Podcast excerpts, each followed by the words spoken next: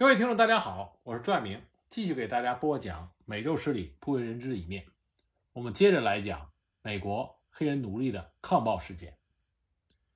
丹麦维希这个名字是美国人耳熟能详的名字，尤其是八十年代以来，数以十计的电影、电视、舞台剧、小说、广播和市民的流传，加上出于市场利益的考虑，不是丑化就是偶像化或者英雄化了维希。在维希之前，北美已经有过几十次各种大小的非洲黑人奴隶抗暴运动，但很快都被治安当局镇压下去。可是，在美国这片大地上，再没有任何一次黑人奴隶的抗暴运动是像维希一样如此动摇着奴隶制度的根基。美国南北战争爆发，美国北方的陆军由非洲裔美国人权领袖弗雷德里克·道格拉斯组成的第一支。黑人陆军团在参加对美国南方邦联陆军作战的时候，每一次要冲锋陷阵前的军事口号就是“记住查尔斯顿的丹麦维希”。从这个口号里，我们可以看出当时黑人对美国南方邦联美国的深仇大恨。维希的原名叫做泰勒马克，维希是他主人的姓氏。他出生在西非。后来被绑架到加勒比海一个叫做圣托马斯的岛上，成为奴隶。当时的圣托马斯岛就是现在美国属地维京群岛。当时是一个仅有四百名白人，却有着四千名黑人奴隶的荷兰殖民地。圣托马斯岛除了利用黑人奴隶种植棉花和甘蔗外，同时作为黑人奴隶买卖的转运站。一七八一年，白人奴隶贩子。约瑟夫·维希船长来到圣托马斯岛，买了三百九十名黑人奴隶，其中有一个年龄仅有十四岁，长得聪明伶俐、英俊洒脱，是一个叫做泰勒马克的小黑人奴隶，一下就被约瑟夫看上了，就将他带到了海地，倒卖给当地的一家甘蔗农场做苦工。泰勒马克年龄太小了，受不了这种需要大量体力的甘蔗农场的劳动。所以他心生一计，有一天，在他主人和众多的黑人奴隶面前，突然倒在地上，四肢抽动，口吐白沫，两眼翻白，发起羊癫疯来。白人主人就请来了医生，医治了好久才痊愈。这种情况接连又发生了好几次。那么这所甘蔗农场的主人就抱怨货不对版，这个小黑人奴隶没有达到合同上的健康无病的标准，要求退货。于是，泰勒马克就成为了约瑟夫船长的贴身仆人。船长为他改了一个非常西方化的丹麦维希的名字，并让他跟随着自己的奴隶船到非洲，拉着黑人奴隶运到西印度群岛变卖牟利。1783年，约瑟夫船长退休，维希就跟着主人返回了南卡罗来纳州查尔斯顿老家定居。他在返回南卡查尔斯顿之后。又追随着约瑟夫当了十七年的贴身仆人。由于维希为人尽忠职守、善解人意，深得约瑟夫船长的疼爱，船长待他犹如自己的亲人，允许他有着相当大的自由，可以任意出游，到处学习。那么在这段时期，维希除了成为一位虔诚的卫理公会的基督徒外，还学了一手木匠的好手艺。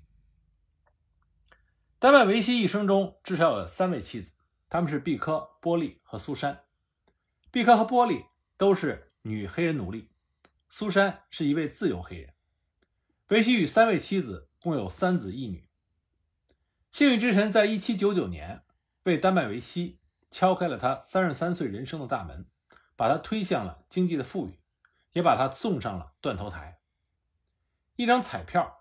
为维希带来了一笔一千五百元的可观财富，他花了六百元为自己买回了自由之身，再将剩下的九百元开了一家木匠店，当起老板。他计划着等着赚够了钱，回头再购买妻子和子女的自由身。幸运之神继续眷顾着这位幸运儿。由于维希为人谦和厚道，手艺又好，生意蒸蒸日上，财源滚滚而来。维希成为南卡查尔斯顿黑人奴隶的偶像，也成为自由黑人的明星榜样，法国大革命的成功和海地奴隶革命成功建国的消息，让丹麦维希再也无法满足于豪宅和财富。他开始利用教堂，为他散播人权、自由和民主思想，以及未来革命种子的根据地。他的理论很简单：如果海地的黑人奴隶能够击败强大的法国、英国和西班牙而独立建国，那么南卡查尔斯顿的黑人奴隶。就没有不能击败南卡政府而独立建国的道理。1815年，查尔斯顿黑人奴隶主们发现了一件由维希发动，而且已经执行了很久的地下阴谋活动。黑人们在筹钱为一个个的黑人奴隶买回自由身。这种互助的方法已经使得超过100名的黑人奴隶得到了自由之身。那么这些白人奴隶主们就闻到了一些不是很正常的东西。为了打击这种阴谋，查尔斯顿市政府就宣布，要将一片专埋黑人奴隶的坟地铲平，在这个上面加盖一座殡仪馆。这对查尔斯顿的黑人奴隶来说，相当于掘他们的祖坟，是一种无法忍受的最大的种族侮辱。为此，在查尔斯顿一夜之间，有四千名黑人奴隶离开了白人的教堂，发誓要自建一间。黑人的教堂敬拜上帝，这是维希在1817年新盖南卡查尔斯顿市第一家黑人卫理公会基督教堂的真正动力。1816年，维希和另外几位好友出资建立了南卡查尔斯顿第一家黑人卫理公会基督教堂，他自任牧师，为他的信徒传播着耶稣基督的天国福音。1820年，南卡查尔斯顿市的。黑人卫理公会基督教堂的会员高达三千人次之众。查尔斯顿市政府和白人的奴隶主们对于这些来势汹汹的黑人宗教动态越来越不放心，经常找一些令人啼笑皆非的理由来拘捕常到黑人卫理公会基督教堂做礼拜的黑人奴隶。一八一八年的冬天，查尔斯顿市政府和白人奴隶主们。发现居然有来自费城的黑人牧师前来这家黑人卫理公会基督教堂传道，鼓吹什么自由、平等和民主，所以他们立即冲进了讲道现场，半路打断了礼拜的进行，拘捕了一百四十名所谓的坏人。这件事情让维希的忍耐力彻底的崩溃。一八二一年圣诞节那一天，维希决定用暴力手段来解决查尔斯顿。这些凶残而且无良的政府官员和白人奴隶主，四年以来，维希不想再隐瞒自己的政治观点。无论是讲坛上、大树下、田野外、街道上、饭堂里、酒吧里，甚至是红白喜丧的仪式上，他不停地倡导着为黑人奴隶争取砸碎枷锁的权利。这是一个直接向美国白人贴身利益挑战的革命行为。为了打击维希的地盘和势力，南卡当局忍无可忍，终于下令将南卡查尔斯顿第一黑人卫理公会基督教堂查封，不允许黑人奴隶们再在这里聚会。维希觉得南卡的和平手段已经到了尽头，剩下的唯一手段就是采取暴力革命。这更加使维希对南卡查尔斯顿市所有白人的仇恨推向了爆发点。他立志要报仇，要将南卡查尔斯顿市的白人屠杀殆尽。维希开始静静地安排这场美国非洲黑人奴隶历史上最为暴烈的起义。武器是由海地政府提供的。他最大的手法就是争取到尼德班纳特和罗拉班纳特作为革命同志，因为这两个人都是南卡州长托马斯小班纳特家中的仆人。这就成为维希安插在南卡州长家里面的情报人员。另外三个人是木匠彼得·布亚斯、蒙德盖尔和铁匠格勒杰克·普利查德。后面的这两个人是维希生死与共的心腹。普利查德是一位来自于东非莫桑比克的黑人奴隶，但他也是一位基督教的牧师，为人沉默寡言，胸怀大志。头脑冷静，而且行动敏捷，在查尔斯顿市的黑人奴隶社会里，他是偶像型的民间领袖人物，也是维希手下的第一大将。全权负责征召起义的军事人员。盖尔是维希手下的第二号人物，负责外交工作，与其他各地的黑人奴隶领袖联系的任务全是由他来包办。他一直与海地共和国的支援力量保持着紧密的互动关系。丹麦维希将起义的时间定在1822年7月14日，这是一个礼拜天。各地农场的黑人奴隶可以借助要去教堂做礼拜的理由前来聚集，而不会引起白人奴隶主的怀疑。另外，还有更重要的一层意义：这一天正是导致法国大革命的巴士底日暴动的纪念日。维希计划着在当天的午夜起义，兵分三路：一路把守住南卡查尔斯顿市的桥头，不许任何人进出，避免走漏风声；一路袭击和占领西塔德军械库，不允许任何军队乱动，把里面的军火分发给没有武器的革命同志；一路是由马兵来执行，这些骑兵前往各个白人的农场，将所有的白人农场主屠杀殆尽。一来可以报仇雪恨，二来可以杜绝风声外泄。这里面最为重要的内容是要在起义的时候，将南卡的州长班纳特和查尔斯顿的市长小哈密尔顿同时刺杀，造成南卡当局领导层上的混乱。如果失败，则带领着大批的起义革命军撤出南卡，涌向海地共和国。维希对这一点很有信心，因为海地共和国的总统博耶。已经许诺过他。起义的日子列为最高机密，只有维希和四位同志知道。他们开始在各地募集军事人员和敢死队。到了1822年5月中旬，已经有了大约9000人次的兵力。维希募招革命人马有着严格的标准，任何对其白人主人忠心的黑人奴隶一个不要，为的就是避免泄密。可是这样的军事行动实在是过于庞大。要掩盖住这么一件大事，恐怕不是容易的事情。有些没有参与起义的黑人奴隶听到了一些片段传说和谣言故事，就转告给了他们的黑人农场主。一时之间，整个查尔斯顿突然大家走访相告，气氛显得风声鹤唳起来。在维希的革命党里，有一名经常参与起义的黑人奴隶乔治·威尔逊，他是班纳特最好的朋友。1822年5月9日。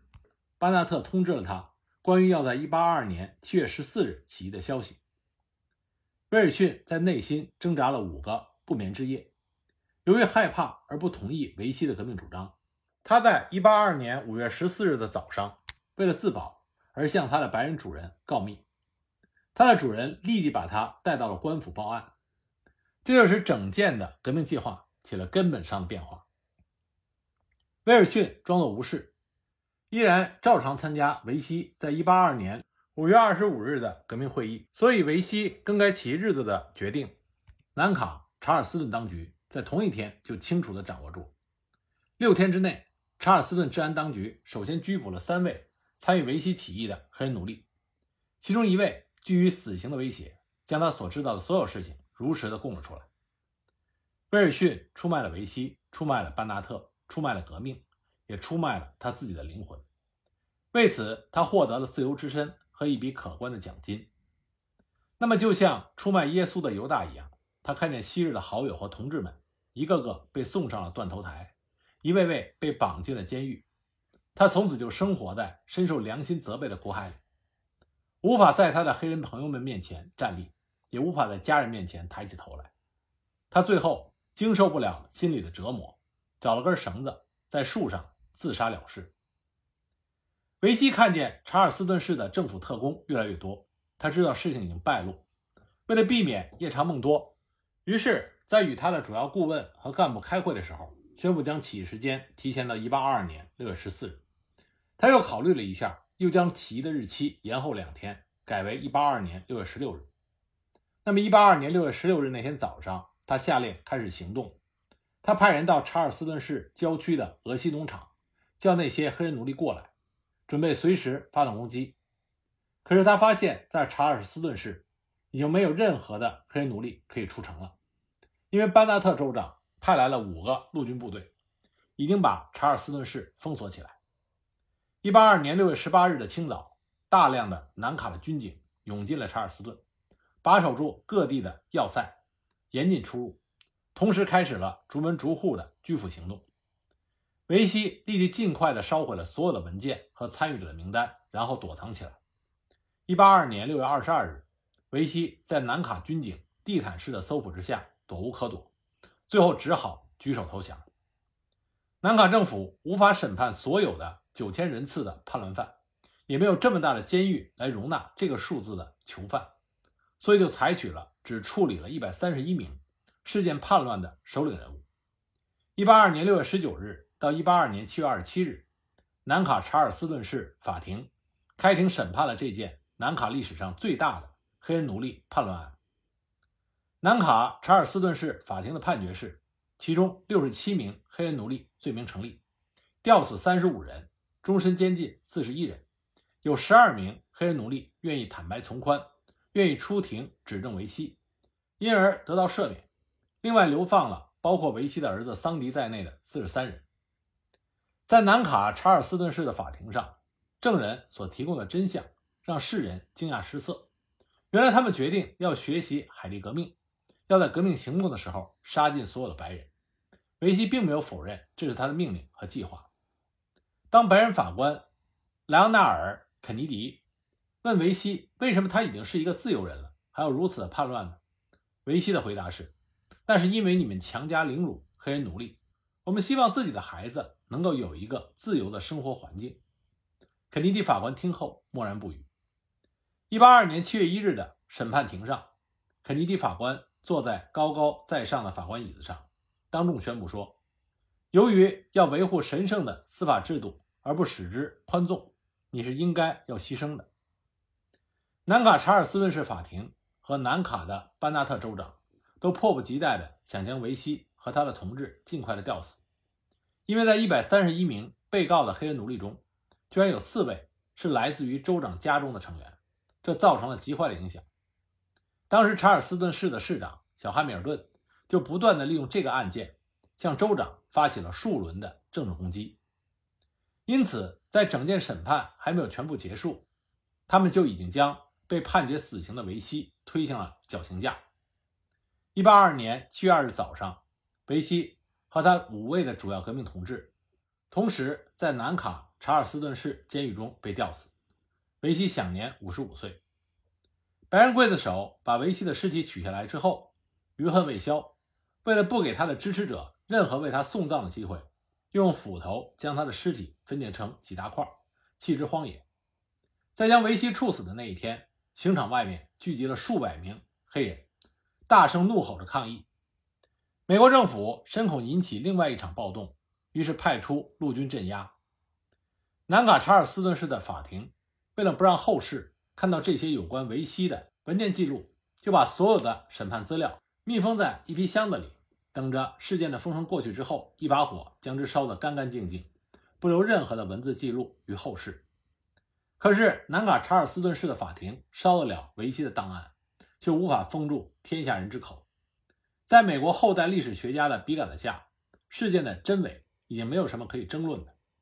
在美国，有关维希事件的专著共有六本，后人可以从这六本书中看到整个丹麦维希起义事件的全貌。那么，也是因为维希事件，使得南卡白人奴隶主对黑人奴隶的统治越发的严苛。南卡的州议会觉得黑人不应该有钱，因为金钱就会让他们作怪。维西就是一个最好的案例，甚至觉得黑人奴隶连新衣服都不应该穿，因为那样会使他们有了尊严，而一个黑人奴隶有了尊严是一件严重并且危险的事情。所以，南卡州议会在1822年12月通过了一条新的非洲黑人衣服法，规定南卡的非洲黑人不允许买新衣服，只能买旧衣服穿。同时，南卡州议会又觉得在船上工作的黑人奴隶。是这次维希事件的催生者，因为那些武器就是他们从船上偷运下来，所以又追加了一条新的非洲黑人海员法，规定所有的非洲黑人奴隶船员不允许在查尔斯顿市登岸。当船靠岸的时候，他们必须被锁进船上的密室里。但是这些更为严苛的立法，并没有压制住非洲黑人奴隶的反抗精神。这最终就导致了南北战争。